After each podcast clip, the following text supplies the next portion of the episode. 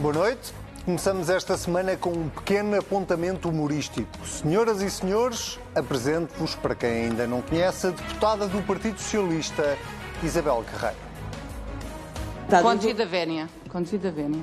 Conde da Vénia. Eu confesso a minha inexperiência. E não posso estar aqui a falar sobre o café e o chá que pudemos ter tomado ontem à tarde. Com a devida vénia, senhora deputada, não era bem, bem, bem sobre isso que se estava a falar. Só existem duas alternativas aqui. Ou as empresas do seu marido devolvem os fundos, ou a senhora ministra se demite. Carlos Guimarães Pinto, deputado da Iniciativa Liberal, aproveitou a audição da ministra Ana Abrunhosa para a confrontar com a notícia do Observador, onde se percebeu que o marido da ministra tinha arrecadado umas dezenas de milhares de euros em fundos comunitários que são geridos pela mulher. Ainda se lembra do nome da deputada do PS? Isabel Guerreiro. Ficou tão irritada que decidiu puxar do lápis azul.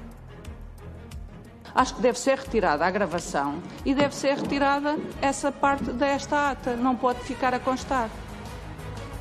O momento foi tão insólito que o PS viu-se obrigado a vir pedir desculpas publicamente. Mas isto só prova que há no Partido Socialista quem leve mesmo, mesmo, mesmo muito a sério as ordens do chefe, ou seja, de António Costa. Olha, é da vida. Como disse, quem tem maioria tem que usar a maioria. E pensar que este é o mesmo António Costa que, quando ganhou as eleições, fazia juras de uma maioria dialogante. Enfim, em apenas seis meses de governo, o PS já travou a audição no Parlamento de 16 governantes, oito deles ministros. Às vezes é porque sim, outras vezes é porque não. Afinal, quem é que manda aqui? A Itália passou a ser a extrema-direita. Regressou ao poder pela mão de Giorgia Meloni, fascista para uns, uma incógnita para outros. Veremos. Se for tão brejeira a fazer política como é a fazer campanha nas redes sociais, não se avizinham tempos nada fáceis em Itália. Está no ar o Contrapoder, eu sou o Anselmo Crespo e comigo tenho os suspeitos do costume, Sebastião Bugalho, muito bem-vindo, Sérgio Sousa Pinto, muito bem-vindo também. Vamos começar pelo tema que uh, de, alguma forma sintetiza a nossa semana política, que é até que ponto é que esta maioria absoluta está a ser bem utilizada, ou, se quisermos colocar a questão de outra forma, Sebastião, vou começar por ti, até que ponto é que uh, esta não é uma maioria de poder absoluto e não apenas uma maioria absoluta. Cavaco Silva uh, veio, de alguma forma, a expressar a sua opinião num artigo publicado esta semana no Jornal Público, uh, muito crítico em relação à forma como António Costa está a gerir esta maioria absoluta. A minha pergunta, e eu já vou fazer a mesma ao Sérgio, portanto podes ir pensando na resposta, é tem Cavaco Silva moral, tendo ele tido duas maiorias absolutas, a segunda delas tão contestada da forma como foi, para criticar a maioria absoluta de António Costa? Moral não sei se tem, legitimidade tem, não é? Porque ele teve essas duas maiorias absolutas porque o povo confiou nele para ele as exercer, com resultados sem, que não tinham precedente na altura.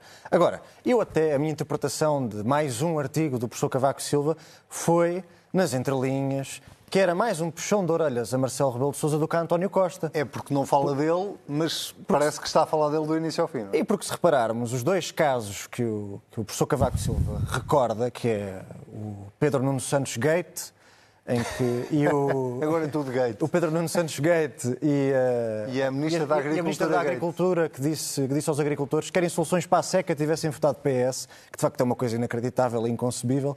Uh, esses dois casos não foram exatamente merecedores da atenção do chefe de Estado que é que tem como função prezar o regular funcionamento das instituições. Tá e, nos, e, nos dois, e nos dois casos isso não aconteceu. Deixa-me lá fazer de advogado do diabo. O que é que o chefe de Estado devia, devia fazer naquela circunstância? Usar que, a sua chamada que... magistratura de influência? Sim, quer dizer, o, o, presidente Marcelo Rebelo de Sousa tem, agora tem este problema, que é como ele fala sobre tudo, quando não fala sobre alguma coisa, é, é muito fácil acusá-lo de não ter falado sobre essa coisa. E, de facto, as declarações da Ministra da Agricultura e a manutenção de Pedro Nuno Santos no governo, após aquele episódio que ele próprio reconheceu como grave, ele próprio, Pedro Nuno. Quer dizer, de facto. Sabe Deus com custo. O, professor Cavaco Silva tem razão quando disse, e do ponto de vista da análise política, eu acho que ele está correto, quando disse que isso foi uma demonstração de fraqueza política do Primeiro-Ministro. Quer dizer, António Costa não teve força para demitir um rival, que é Pedro Nuno, mas nem teve força para segurar uma aliada que era Marta Temido. Portanto, eu acho que o professor Cavaco Silva eh, tem legitimidade e o artigo está. Se, ele fosse, se a profissão do professor Cavaco Silva fosse a nossa, o artigo estava muito bem. Sobre a maioria e a pergunta da maioria absoluta, antes de, de ouvirmos o Sérgio Sousa Pinto, eu acho que esta semana fez-me lembrar um pouco aquela frase muito, muito citada do Vladimir Lenin, que é há décadas em que nada acontece e depois há semanas onde décadas acontecem. Esta semana foi uma delas, em Itália, no Reino Unido, com o discurso do Sr. Putin e também com este culminar de situações insólitas no Parlamento que envolvem a maioria absoluta. Eu aqui tenho que ser um pouco duro. Eu concordo com aquilo que tu disseste, eu aliás ia dizê-lo antes de conhecer a tua introdução, que é a sua deputada não tem culpa nenhuma. Porque a sua deputada, eh, que, tu, que, que aqui acabámos Isabel de ver... Guerreiro. A sua deputada Isabel Guerreiro, que também é autarca em Portimão, onde as reuniões de Câmara não são televisionadas por vontade do, do Partido Socialista. Portanto, é, é, mesmo alguém que não gosta exatamente do escrutínio multimédia. Sim. Uh, é, a sua deputada não tem culpa porque limitou-se a obedecer às diretrizes de António Costa, que no, na, nas jornadas do PS, do na PS. batalha disse aos seus deputados não percam a vergonha da maioria absoluta. Vêm aí tempos difíceis e nós vamos ter que a usar. Portanto, o PS está a obedecer ao chefe. A sua deputada não é responsável pelas ordens do seu Primeiro-Ministro. Agora, nós estamos nesta situação, só mesmo para terminar, nós estamos nesta situação muito paradoxal na política portuguesa, que é há uma grande maioria de pessoas na praça pública que está jurada em combater o populismo em Portugal, e também há uma grande maioria de pessoas que votou num partido que subtraiu a verdade do debate público. Porque no debate do Parlamento desta semana, mais uma vez, o seu Primeiro-Ministro foi acusado de mentir da iniciativa liberal ao Partido Comunista. O Jerónimo de Sousa, que é um homem que conhece bem António Costa, respondeu mesmo ao Primeiro-Ministro: Pois, essa é a sua verdade. E sobre as pensões, mais uma vez, a desonestidade ficou bastante patente nos argumentos do Primeiro-Ministro. Já meteste aqui várias. Uh, isto parece já uma sopa da pedra. Uh, já meteste várias, várias uh, condimentos para dentro da sopa. Vamos, vamos por partes. Sérgio, eu faço-te exatamente a mesma pergunta que fiz ao Sebastião. Cavaco Silva, duas maiorias absolutas como Primeiro-Ministro. Bastante contestadas, quer dizer, toda a gente tem memória dos buzinões, de, de, de, de ser acusado exatamente de um poder absoluto e de não uh, saber usar a maioria absoluta, tem moral para vir criticar o governo de António Costa? Boa noite a ambos. Uh, bom, moral tem. O professor Cavaco Silva tem todo o direito de participar na vida pública, foi um protagonista destacado das últimas décadas da nossa vida nacional e, portanto, tem, tem, tem todo o direito de escrever o que bem entender e dizer aquilo que lhe parecer justo e necessário. Uh, e nós temos todo o direito de concordar ou discordar dele, mas ninguém pode contestar essa, essa liberdade. Uh, de facto, aqueles de nós que viveram o, o, chamado cavaquismo, não é verdade? Uh, temos uma ideia dessa, dessa época como sendo uma época em que se afirmou no país, eh, com um punho forte, eh, o poder eh, do, do, do PSD e do, do chefe de governo, que era o professor Cavaco Silva. Uh, apesar de tudo, era um poder que era um bocadinho contrabalançado em Belém, porque em Belém estava Mário Soares, naturalmente não, podia, não se podia fingir que Mário Soares não existia, não é verdade? E agora isso não é verdade? Bem, não, vou, não, é verdade, parece não está lá Mário Soares. É exatamente, o, é exatamente o oposto, Parece-me é? evidente que há uma grande diferença. E... Mas eu lembro perfeitamente dos, dos, dos, dos, dramas da época. Havia, o professor Cavaco Silva cunhou a designação de forças de bloqueio, que aplicava ao Tribunal de Contas, a todas as instituições que eh, de uma maneira ou de outra, se interpusessem na, na, no caminho do, do, do, governo maioritário do professor Cavaco Silva, eh, eram consideradas eh, forças de bloqueio. O presidente Mário Soares, naturalmente, era o rei de todas as forças de bloqueio, só não bloqueava quando não podia. Ou, enfim, porque politicamente tinha grandes divergências com o, com o Primeiro-Ministro. O Tribunal de Contas também era acusado, o Tribunal Constitucional, enfim, todas as instituições, mas ainda assim o professor Cavaco Silva fez vários acordos, de, conseguiu vários acordos de concertação social, na altura, na altura com, com Torres Couto, não sei se vocês recordam desses episódios.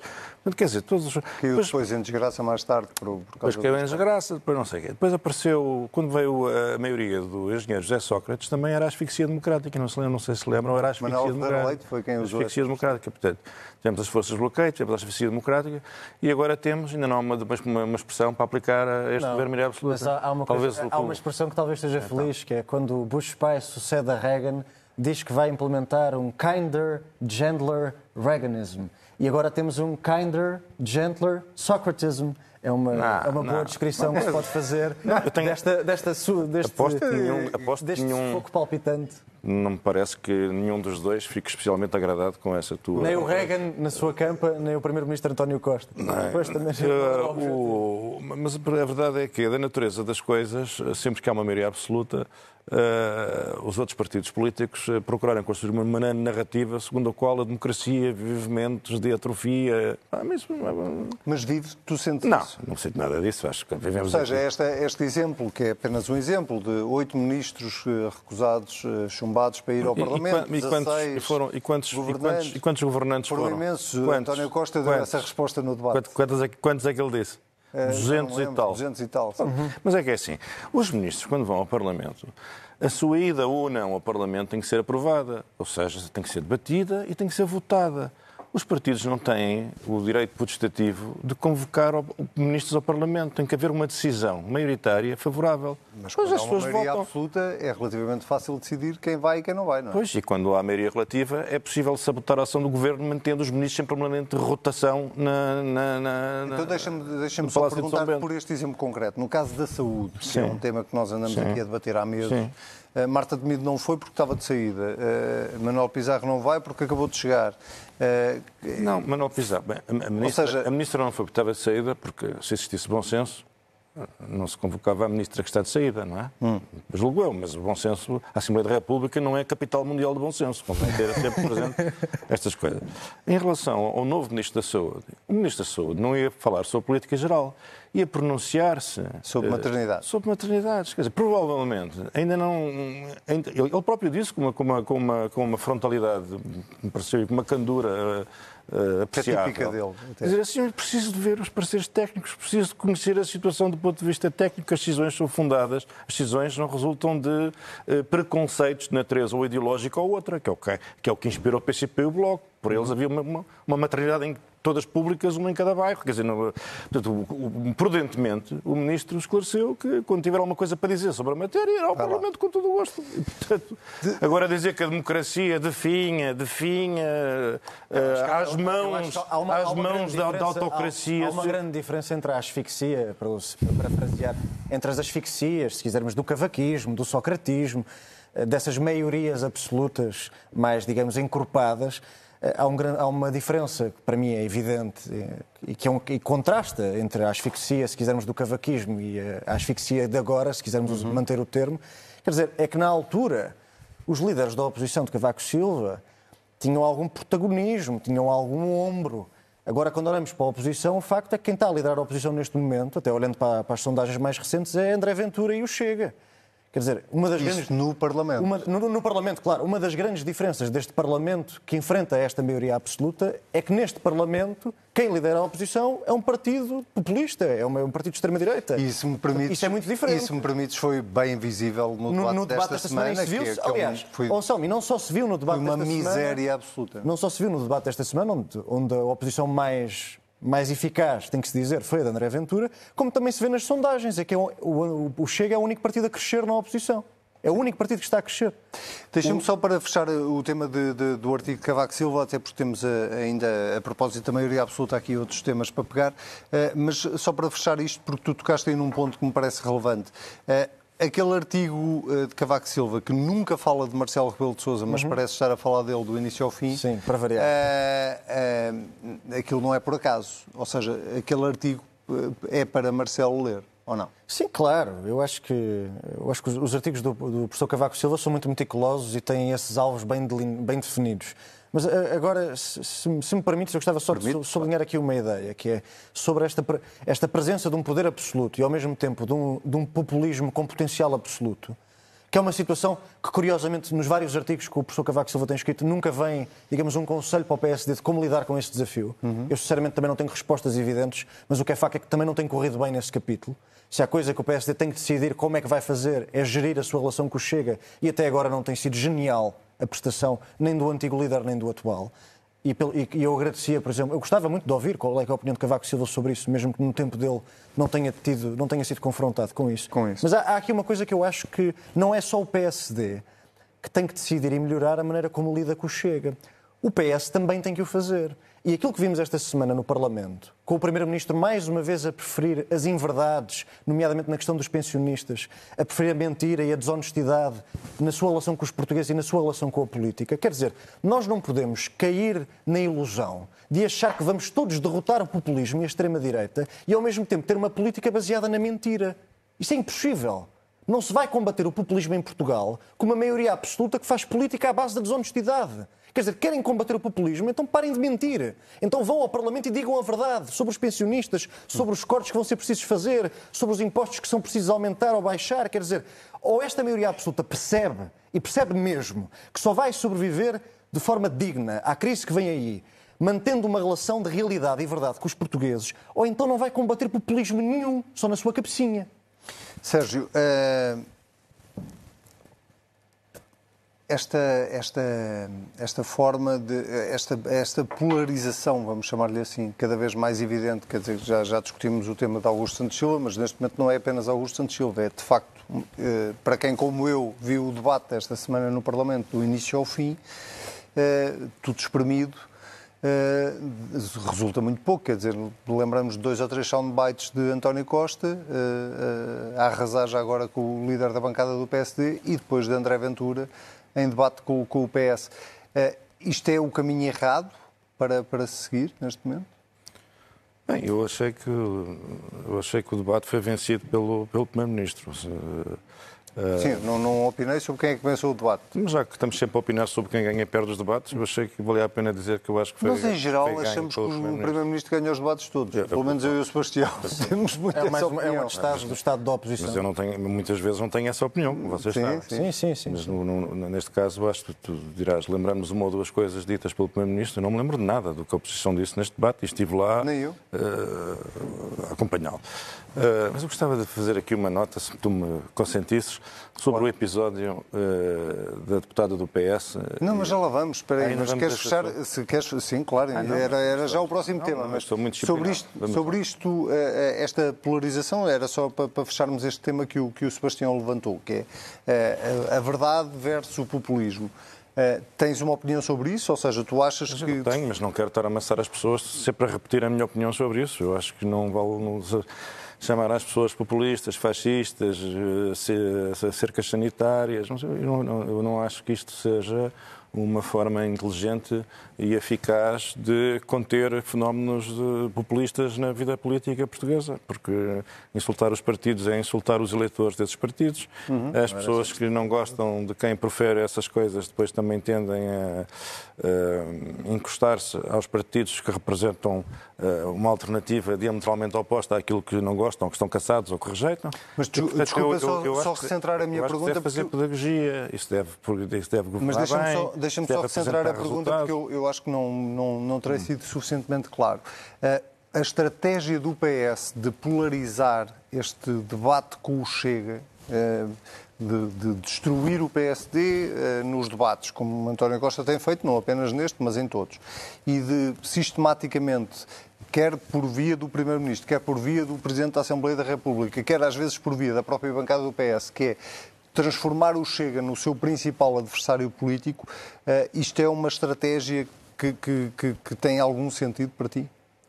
Uh, Anselmo, uh, quando se fala em PS, nós temos que ter em consideração que não é, não é o PS. São, as pessoas são diferentes Sim. e há pessoas é que é este PS, é, seguem uma maneira de pensar e agir e as razões para, para, para eleger o Chega como principal adversário.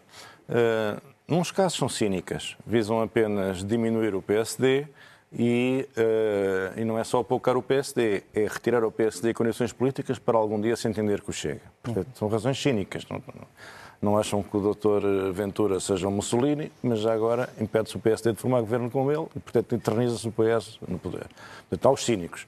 E depois há uns que se imaginam antifascistas, não é? E, portanto, acham que estão a travar uma. Esses são os puros, não é? Acham que estão a travar o combate da vida deles, porque acham que o Dr. Ventura e que o Chega é muito parecido com, com a PIDE, com as perseguições, com uhum. as torturas, e portanto eles uh, também são antifascistas 2.0, chamemos-lhe assim, não é?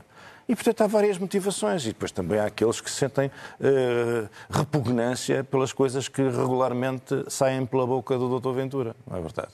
E que mas que em vez de se dedicarem a insultar, a catalogar, a classificar, a isolar, a, a, a criar a coisa sanitária em redor, não, eh, desmontam, explicam porque é que aquele discurso é inaceitável, porque é que aquele discurso não tem correspondência com a realidade. Porque é Posso que presumir que tu te encaixas é nesse, nessa última versão? Porquê? Porque é a maneira como procedo com o PSD, com o, P, com o PCP, com o Bloco de Esquerda, com o meu próprio partido, quando estou em discordância. Quer dizer, não é na base de insultar as pessoas e dizer, bom, eu consigo nem discuto, uh, quem senta à mesa consigo é suspeito, vou ser infrequentável, uh, fede em enxofre. Quer dizer, eu não, não, eu não concebo a política assim. Portanto, mas, não... mas atenção que o meu ponto deste debate, a minha observação, não era contra quem está a polarizar o regime contra o uhum. Chega. O meu ponto era mesmo sobre a estratégia do governo, que continua a insistir, e isso deu para ver este debate na questão dos pensionistas, continua a insistir na ausência de honestidade na sua relação com os portugueses e com a política. E, e nós temos, nós temos que perceber mais... uma coisa, isto tem que ser dito, quer dizer, alguém que tira a verdade do debate público está a criar terreno fértil para os populismos florescerem. É só essa a minha advertência. Está claro. Vamos então ao, ao, ao, outro tema que cruza aqui um bocadinho com, com, com esta questão da maioria absoluta. A, a, deputada Isabel Guerreiro teve eh, uma prestação esta semana numa comissão onde estava a ser ouvida a, eh, a ministra, a, ministra Ana Abrunhosa. Eh, o Partido Socialista veio pedir desculpa em nome da deputada e, portanto, isso vale alguma coisa, não é? Significa que a deputada cometeu um erro. Eh, mas, mas o, o, o, tu vês aqui algum sinal eh, de, de, de, de, de facto, os, os, socialistas ou os deputados socialistas, é sempre chato estar a generalizar, mas, mas neste caso é uma deputada socialista, terem levado muito a sério aquilo que António Costa lhes recomendou, que é a maioria absoluta é para se usar eh, porque nós temos é para usar, ou tu achas que isto foi apenas um, um fenómeno episódico e que, que, que, não é exatamente isso? Não, eu acho que isto eh, não tem nada a ver com eh, as afirmações do líder do PS a respeito da maioria absoluta. Eu, eu acho que a mensagem que o António Costa quis transmitir ao partido e aos deputados é eh, nós temos agora condições políticas para deixar um legado ao país.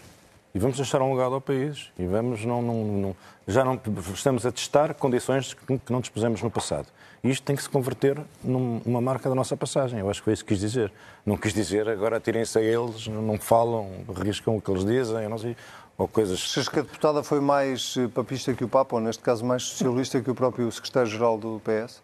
Não, eu acho, eu acho que a deputada uh, disse uma coisa que não faz sentido, uma coisa despropositada. Mas na vida pública na vida política, todos nós já dissemos coisas despropositadas, ou pelo menos coisas que hoje não teríamos dito, ou coisas que nos arrependemos. Eu não percebo este drama todo que a deputada disse. O que eu observo é que muita gente que, é sempre subserviente com os poderosos e implacável com os fracos, não larga a senhora deputada e pontapeia de todas as formas efetivas. Isso é que me faz impressão.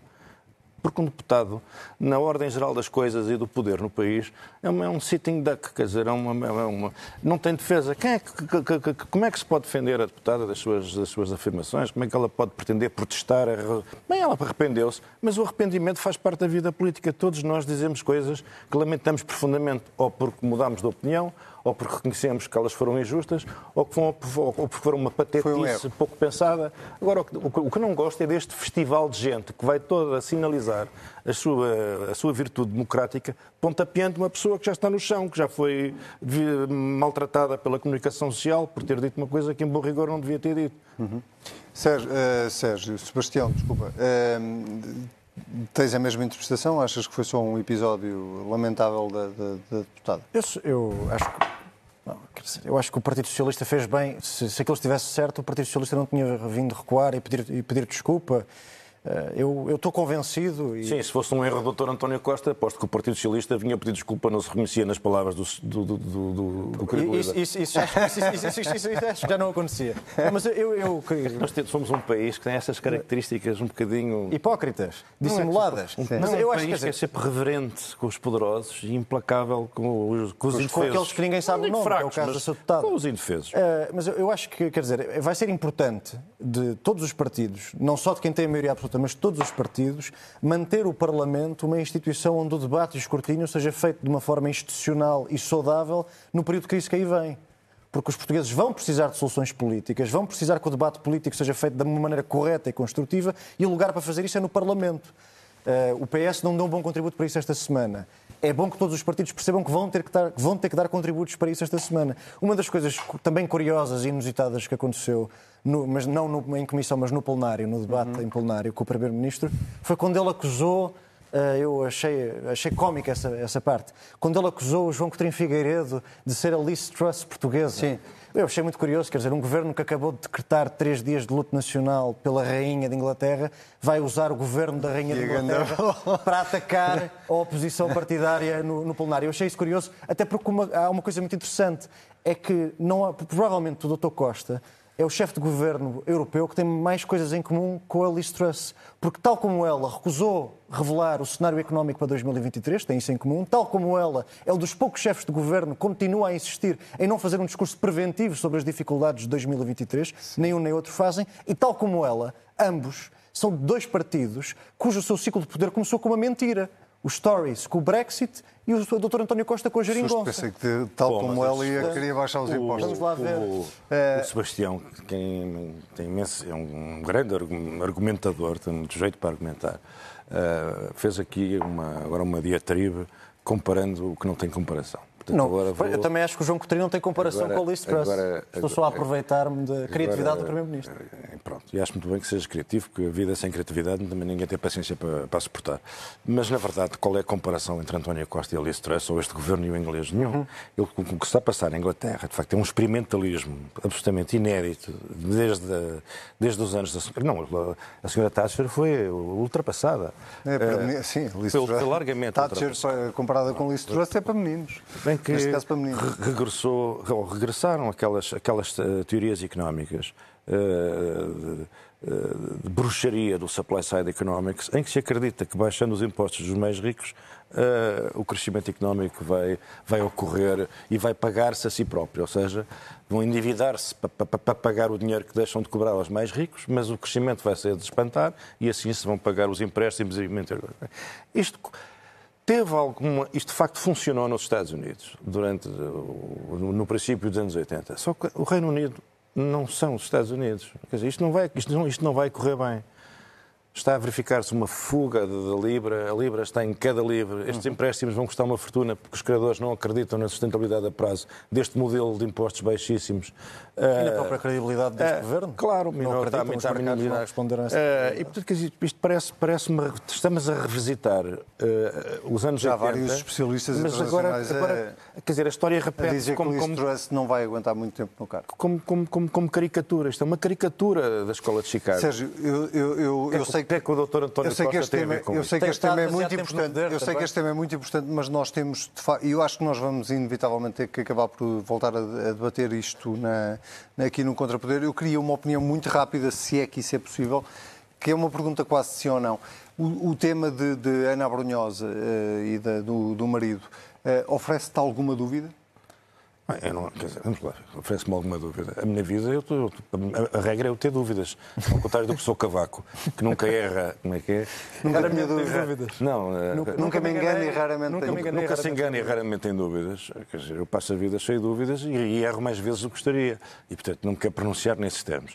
Agora, o que me parece é que, uh, realmente, o, ministro, da, o, o marido da senhora ministra não pode ser eh, beneficiado por ser, por ser marido da senhora ministra mas não vejo porque é que ele também tenha que ser prejudicado por ser, eh, por marido, ser marido ministra. Portanto, se a, lei, se a lei não é boa, se a lei é obscura ou, ou uh, uh, imperfeita, pois então que se faça uma lei. Eu não sei se a lei vai ser muito melhor, Sim. porque estas situações são muito difíceis de legislar. Nós também não podemos viver para um modelo em que ninguém, no seu estado, em estado de saúde mental, aceita integrar um governo. Quer dizer, uma pessoa Ou sã, uma pessoa sã e para a política eu, eu, ou integrar um governo. Eu, eu, também acho que a manutenção, ou, digamos, a tentativa de preservar alguma qualidade na classe política é uma preocupação importante e que raramente alguém tem coragem de trazer para o debate público. Portanto, eu, uhum. eu estou muito próximo dessa tendência. Agora, a mim também me causa muita apreensão o caso particular, a notícia que veio a público uh, há dias, de que o senhor empresário de que estamos a falar aqui tem como sócio um empresário chinês que foi condenado em Portugal por corrupção. Sim. Quer dizer, há limites para a tolerância, há limites para aquilo que se pode fazer. E se uma ministra que tutela os fundos comunitários está casada com um marido que tem acesso a fundos comunitários e que tem como sócio alguém que foi condenado por corrupção e que ainda por cima é, é um estrangeiro oriundo de um país ditatorial com grande poder financeiro, então se calhar devíamos começar a pensar onde é que estão os limites do acesso aos fundos comunitários e onde é que está o limite ético da função governativa. Há Muito limites. Uh, meus senhores, vamos ao quem vota desta semana. E neste caso os italianos votaram em uh, Meloni. Uh, e aqui é mesmo o nome da senhora Meloni que faz com que. Isto não, é, não era suposto uh, ser uma piada. Uh, Sérgio, a extrema-direita volta ao poder na Itália uh, ao fim de, de muitas décadas. há muita discussão em, em torno da, da, da, da, ideia de se Meloni é fascista, se não é fascista, enfim. E, e, também há alguma discussão sobre o, saber ou não se, se Meloni vai acabar por ser Primeiro-Ministro ou, ou, vai, se, se, vai haver uma coligação capaz de, de, de, de a suportar como Primeiro-Ministro ou se vamos acabar num governo tecnocrata em Itália, como já aconteceu no passado. Eh, eu começava pelo tema do, do, do fascismo ou não fascismo, porque me parece que neste momento é uma, uma discussão na Europa muito presente em vários países temos essa discussão com Le Pen em França, agora temos esta discussão com Meloni. Agora de repente virou tudo fascista?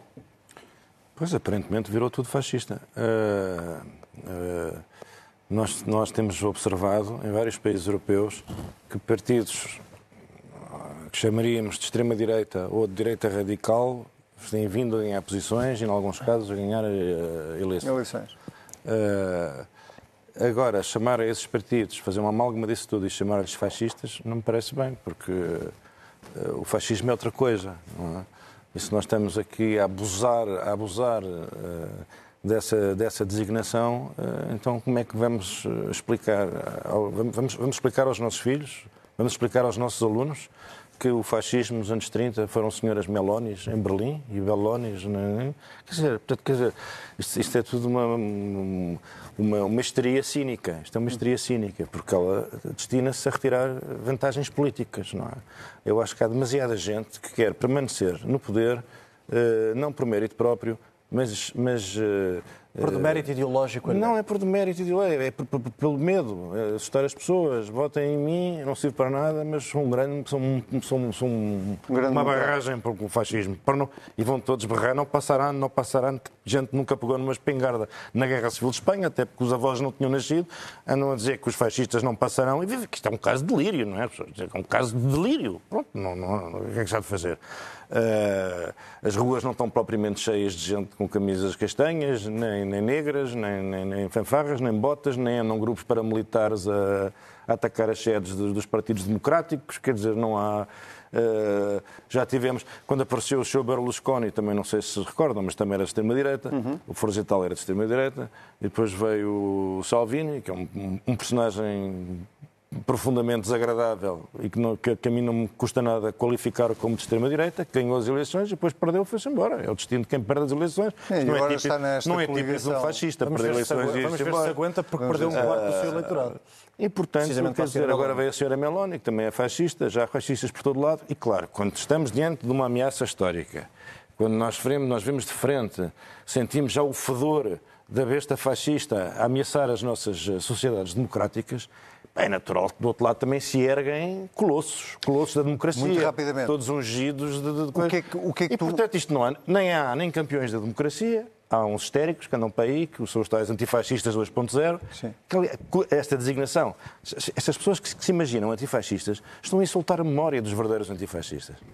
Aqueles que sofreram a repressão, que sofreram a prisão, que foram corridos dos empregos, expulsos da função pública, obrigados a exilar-se, que passaram anos na os cadeia. Que morreram. E como é que esses, os que morreram, os que foram assassinados, quer dizer, esses foram antifascistas. Esses foram antifascistas. Quem são estes? Quem são estes? Estes, estes antifascistas da iPad? Quem é esta gente? É, muito, uh, Sebastião, eu, eu, vou já a ti, nós temos que fechar este, este tema, mas eu queria perguntar-te muito rapidamente. Esta vitória da, da Meloni em Itália uh, diz-te o quê sobre, uh, enfim, sobre, sobre a Europa e a tendência que se vai sentindo na Europa de que a extrema-direita vai ganhando cada vez mais terreno? Bom, uh, mas preciso mesmo na Europa, que seja sintético. Então eu vou ser muito sintético. Uh, as últimas duas décadas têm sido muito duras para as pessoas, para os cidadãos europeus esta, as ideias de progresso, de, das pessoas viverem melhor, de verem os seus filhos, uh, uma família que sacrifica, os filhos vão para a universidade, têm formação superior, têm um diploma, depois não conseguem arranjar um, um emprego de jeito, ainda são subsidiados pelo, pelo, pelo, pelos pais, que vivem numa condição mais modesta. Quer dizer, há uma série de mitos e de esperanças e de ilusões e de sonhos que nos últimos 20 anos não se tem materializado. Isso, está a gerar um grande ressentimento, uma grande frustração, uma grande zanga nas pessoas. E, e, e, eu acho que essa é a explicação profunda para este fenómeno. Para este crescimento. Tanto podiam ser de extrema-esquerda como de, como de extrema-direita. Eram é fenómenos é... antissistémicos, não é? Fenómenos antissistémicos, geralmente populistas. Uh, mas Isso eu acho que... de alguma forma na Grécia quando o Siriza chega ao poder, não é? Era, era, Sim, a Grécia, era... o Siriza foi exatamente foi, foi, a primeira, foi a primeira manifestação dessa reação antissistémica. Sim. Estou convencido. Isto certamente é muito mais complexo do que isto, mas eu julgo que, que a principal explicação será é essa. Depois há outras coisas, problemas da imigração, eh, as inseguranças relacionadas com isso, mas a razão de fundo é aquela. Sebastião, Meloni, em Itália, o que é que isto diz? Eu, antes de me pronunciar sobre a senhora Meloni, gostava só de citar alguém que a conhece muito melhor do que nós todos, inclusivamente o grupo de, de histeria da iPad que o Sérgio Sousa Pinto estará aqui a identificar, que é, que é o senhor Renzi, uhum. que, é, que é até líder do Partido Democrático, portanto, do centro-esquerda italiano, o, digamos que o partido irmão do PS, se quisermos pôr as coisas assim. E o Sr. Renzi deu uma entrevista à CNN nos Estados Unidos da América onde disse uma coisa muito simples, que é dizer que o fascismo chegou à Itália é, abre aspas, fake news. Estamos a falar de um homem que é contemporâneo e que sempre foi rival da Sra. Meloni. Eu acho que a relação da Sra. Meloni por exemplo, com Mussolini, é muito parecida com a do PCP com Putin. Não apoia nem condena. É assim uma ambiguidade pouco subtil. E não podemos ter dúvidas de uma coisa. Neste momento, a Rússia, por exemplo, está certamente muito mais satisfeita com a instabilidade política e económica do governo da Sra. Truss do que com a eleição da Sra. Meloni, que é ferozmente a favor da NATO e a favor da liberdade ucraniana. O que eu gostava de ter visto e que não vi é alguma humildade das pessoas que não conhecem o sistema político italiano e começaram logo a fazer rótulos, apesar das pessoas que combatem lá a Meloni não fazerem esses rótulos.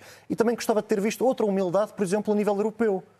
Porque esta coisa de termos uh, vigilantes europeus, como a Presidente da Comissão Europeia, a vir dizer que vou estar atento aos desenvolvimentos democráticos em Itália. A senhora van der Leyen, para começar a estar atenta, tinha que começar a submeter-se a votos, coisa que nunca fez porque foi eleita Presidente da Comissão Europeia, foi indicada, não foi pelo método suposto de eleição do Presidente da Comissão. Enquanto que a senhora Meloni lá tem a sua legitimidade eleitoral até ver, por enquanto. Muito bem, vamos às moções dessa, desta semana, ainda que isto já tenha parecido uma moção de censura à Presidente da Comissão Europeia. Mas não é essa a tua moção, Sebastião? Não, não, a minha moção de censura é, e até um país que tem elogiado muito pelo papel que tem tido no acolhimento de de ucranianos e na sua posição muito séria em defesa da, da liberdade ucraniana, que é a Estónia. A senhora Primeira-Ministra da Estónia veio dizer algo que me deixou perplexo. Veio dizer que não aceitava nenhum desertor, desertor russo que entrasse na Estónia. Veio dizer que os cidadãos são responsáveis pelas ações do seu Estado, que é uma coisa que é, do ponto de vista do direito internacional, impensável. Porque nós não vamos deixar. E da racionalidade também. Não, porque nós não vamos deixar de acolher, por exemplo, as mulheres iranianas que estão neste momento a ser vítimas de perseguição. Não vamos deixar de acolher iranianas por causa das ações do seu Estado. Os refugiados da Síria não os deixamos de acolher por causa das ações do Sr. al-Assad. As, as, meninas que queriam ir à escola no Afeganistão não as vamos deixar de acolher e defender por causa do, por elas serem governadas por talibãs. Portanto, esta ideia de que todos os russos são putinistas e que, tem que, e que a única, o único destino possível para um cidadão russo é ter que escolher entre morrer numa guerra em que não acredita ou morrer perseguido pela sua polícia política, para mim parece muito pouco democrático. E também me parece que é uma violação flagrante do direito internacional que consagra o direito ao asilo na Convenção de Genebra, na Carta dos Direitos Humanos da ONU, na Carta dos Direitos Fundamentais da União Europeia, que a Estónia, como Estado-membro da União Europeia, está legalmente comprometida. Obrigada. Você Eh, qualquer coisa sobre isto? Se fores muito sintético. Eu sou sempre. É um apelo sistemático à minha, à minha capacidade de síntese, que aliás é lendária, portanto vou já dizer o Toda a seguinte. gente a conhece, aliás. Só para dizer o seguinte, ó Sebastião, não te esquecer, não esquecer que a Estónia, como os demais países bálticos, têm minorias russas. Podem ser um fator de estabilização interna. Claro. E a- Portanto- e- e- portanto, a é juntar preciso- os ucranianos que é- já é- acolheram. É, é preciso ter, ter, ter consciência das- da, da- da situação particular de cada país É, e eh, ser menos perentório e implacável no juízo Não, Mas que quem foi perentório foi, quem foi perentório foi um governo que recusou a entrada de qualquer russo, quando o direito ao asilo presume uma, avaliação casuística, individual. Eles foram, eles, eles foram eh, oprimidos eh, pelos russos durante s- 70 anos. Se calhar têm, têm problemas não resolvidos com a ideia de terem russos no seu território. que nós aqui não temos no nosso, não é verdade? Muito bem. É, feita esta moção de censura à Estónia, tu não tens eh, moção, Sérgio, esta semana, mas eu tenho. eh, e neste caso a minha moção de censura vai para a Justiça Portuguesa. eh, a propósito do episódio da detenção de Duarte Lima, esta semana à saída da cadeia, depois de ter cumprido uma das penas, a pena a que foi condenado. Duarte Lima foi eh, detido à porta da cadeia, esteve sensivelmente um minuto em liberdade. Entretanto, já, foi, já foram decretadas medidas de coação para eh, o, eh, o- enfim, o- a outra acusação que está sujeito, que tem a ver com a morte de Rosolina Ribeiro, mas acho que foi um momento triste para a justiça portuguesa, foi uma humilhação que, independentemente de se gostar ou não se gostar das, eh, das figuras em causa, de serem ou não serem culpados, eh, não é um momento brilhante para a justiça portuguesa e seguramente haveria outras formas de fazer eh, esta eh, detenção sem que eh, fosse exposto um cidadão ou uma cidadã a este mediatismo eh, a que foi exposto Duarte Lima. Vamos às sugestões desta semana, Sebastião. Eu, trago um livro, do, é o último livro da, da coleção do Inspetor Jaime Ramos, do Francisco José Viegas, que se chama Melancolia. Ah, é, ma- é o regresso do Inspetor Jaime Ramos depois do muito premiado A Luz de Pequim. E é um livro que já, já, já vive em tempo de pandemia e, e se vinha, digamos, com uma alta exigência depois do sucesso do seu anterior, o Melancolia, eu ainda não terminei, ainda não acabei de ler, mas está certamente à altura. É sempre um gosto ver um autor português disputar um género tão internacional quanto o policial, de forma tão competente quanto o Francisco José Viegas consegue fazer com o Inspetor Jaime Ramos. E trago aqui esta sugestão do, do Francisco, o seu novo livro. Que eu, do- que eu, que eu Tu sub- assinas, não é? que eu, que eu assino e subscrevo entusiasticamente, porque o- o- os policiais eh, são realmente um género literário que se afirmou no século XX como um género de literário de primeira, primeira grandeza. E nós temos a felicidade de ter, não é o único, mas temos no Francisco José Viegas um grande escritor que se, que- que- se dedicou a cultivar este género literário. E é um livro que eu já não li todo também, mas é eh, um livro muitíssimo bem escrito. Muito bem. vivamente. Eu eh, termino com uma sugestão, eh, uma exposição que está a decorrer até 16 de outubro em Portimão, na antiga lota de Portimão.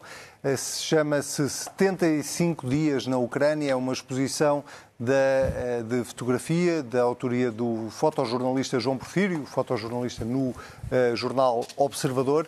Eh, eu fui visitar essa exposição, posso-vos dizer que é eh, um murro no estômago, mas é também um retrato muito real daquilo que está a acontecer na Ucrânia. Eh, até 16 de outubro, quem quiser visitar, está disponível na antiga lota de Portimão. O Contrapoder fica por aqui. Sebastião Bugalho, Sérgio Sousa Pinto, muito obrigado. Nós Obrigado. temos encontro marcado na próxima semana. Já sabe, se quiser voltar a ver o programa desta semana, é fácil, basta ir a cnnportugal.pt. Se quiser ouvir, estamos em podcast, é carregar no play. Tenha uma ótima semana.